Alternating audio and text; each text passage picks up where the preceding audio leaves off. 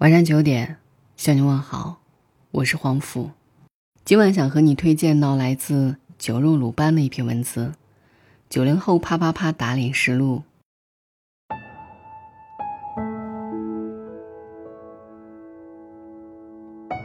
九零后的命都是奶茶给的。我有个同事阿球，毕业两年，胖了二十斤。一开始，他对自己的身材乐于接受，直至。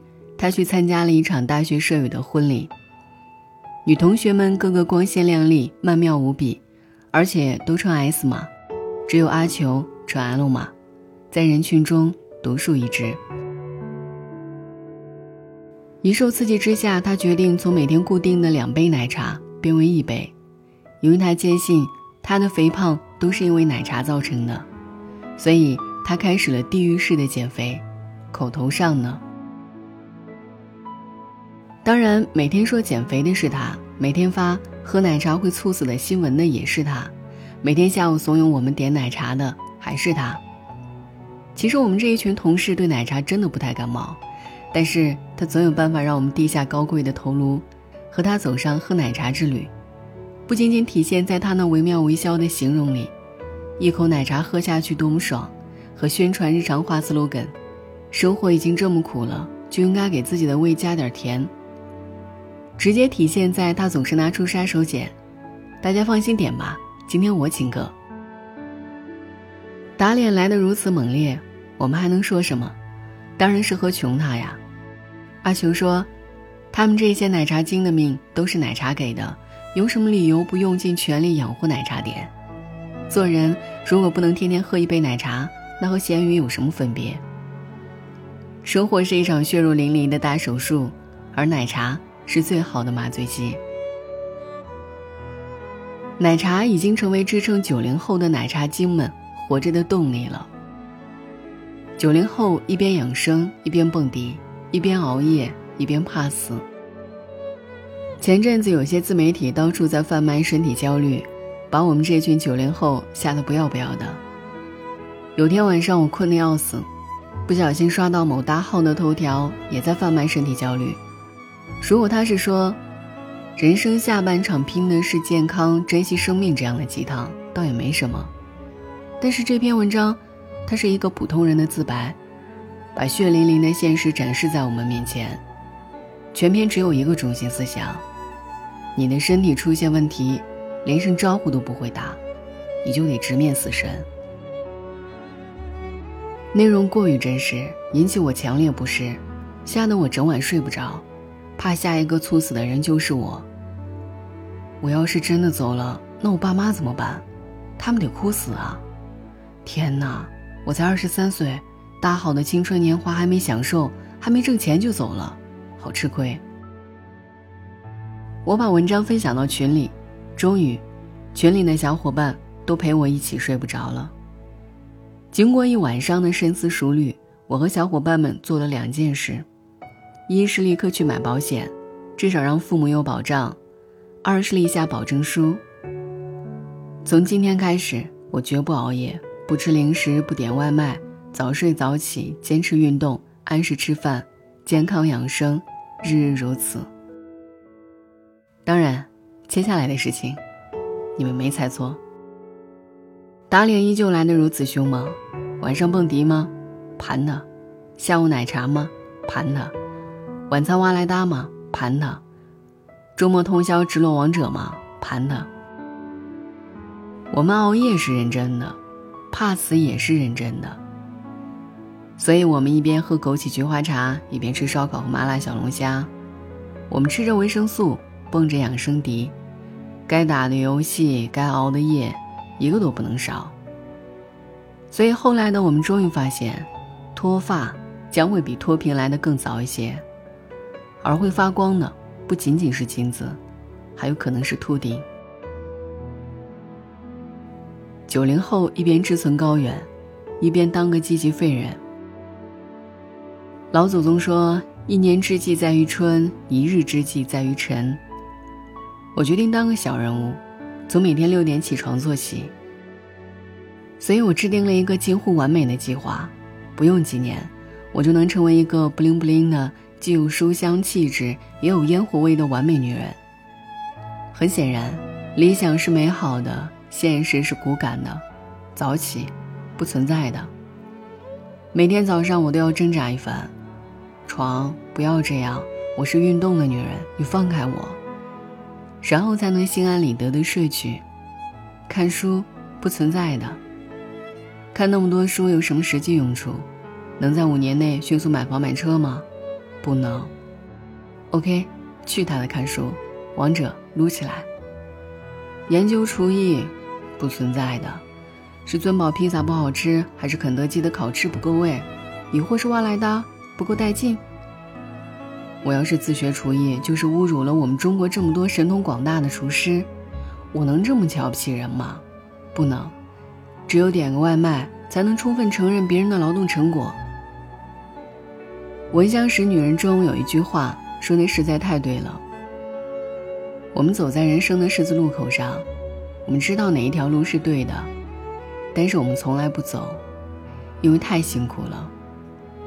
正是这个道理，我曾第一千次想放下手机，立地成佛。但是臣妾做不到啊。九零后一边奢侈生活，一边幻想存钱。别人都说八零后一不小心就活成了有钱的穷人，而九零后明明穷的要死，却活出很有钱的样子。我二十七岁，没有存款，我月薪两万，吃不起二十块的盒饭。九八五毕业一年，我连买感冒药的钱都没有。这些都是我们的真实写照。比八零后的月光族更可怕的是，贷养贷。借钱消费才是我们九零后的常态。别看我们九零后光鲜亮丽，实际上兜里一分钱都没有。所以，别问我们九零后有多少存款，你是会被打的。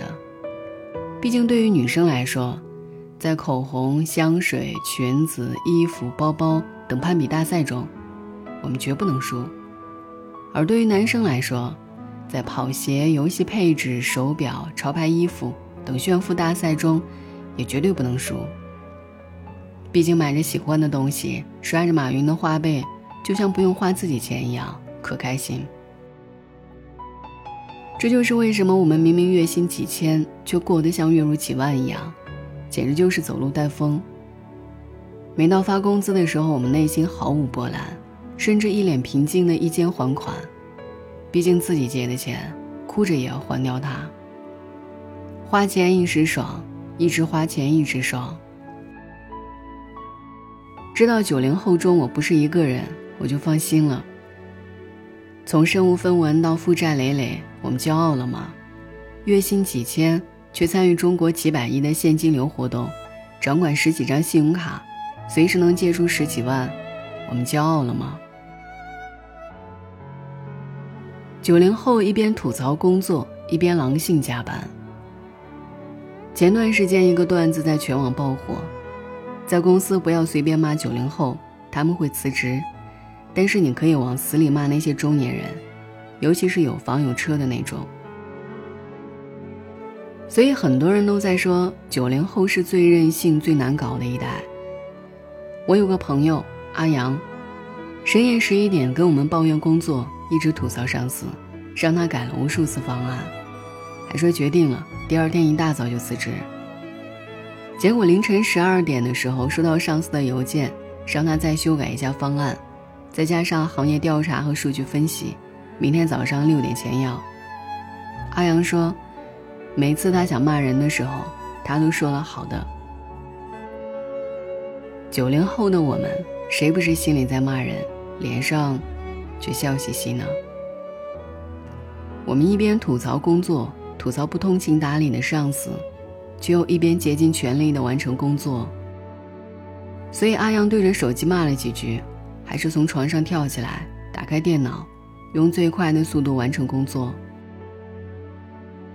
第二天下午，我看到阿阳发照片到朋友圈，阳光照在桌子上，窗外蓝天白云，一副岁月静好的样子，还配文说：“感谢公司，感谢平台。”感谢给他这样美好的生活，他会好好努力的。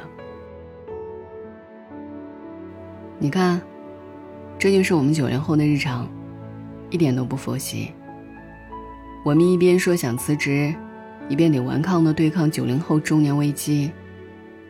我们敢任性吗？我们不敢。其实九零后怂得很，因为我们清楚，换一个工作只是换一种穷法。哪怕我们有一万个念头想过辞职，都会有一万零一个理由让自己苟且偷生。所以别看我们碌碌无为，其实我们忙得要死。九零后过上了想要的生活。社会上给我们九零后贴了很多标签。九零后是垮掉的一代，第一批九零后已经开始阳痿了，第一批九零后已经没有性生活了，第一批九零后我已经垮掉了。是的，我们九零后没钱、没性生活，还秃了。重点是，参加完同学聚会才发现，同学与同学之间的差距，比人和狗还要大。别人已经买房买车，月入几万了，而自己却住在没有阳光的出租房里，啃着泡面，却在朋友圈里活得很体面。所以，我们每天起床都不得不给自己打气，加油啊！新的一天，新的绝望。生活中的大麻烦、小麻烦，有时候会像箭雨一样不断的射过来。我们九零后被射中了，不能嗷嗷大哭，还得拔掉剑，张开双臂，面朝苍天说一句：“来吧，就让暴风雨来得更猛烈一些吧。”是的，我们九零后可能什么都没有，但是我们的阿 Q 精神流芳百世啊。我们怎么垮掉了？没看到我们努力的活着吗？没看到我们早就过上了想要的生活吗？尽管暂时在梦里，我一直都觉得九零后只是个在王者里的 ADC，前期猥琐发育，后期强大无比。所以我想说，稳住，我们能赢。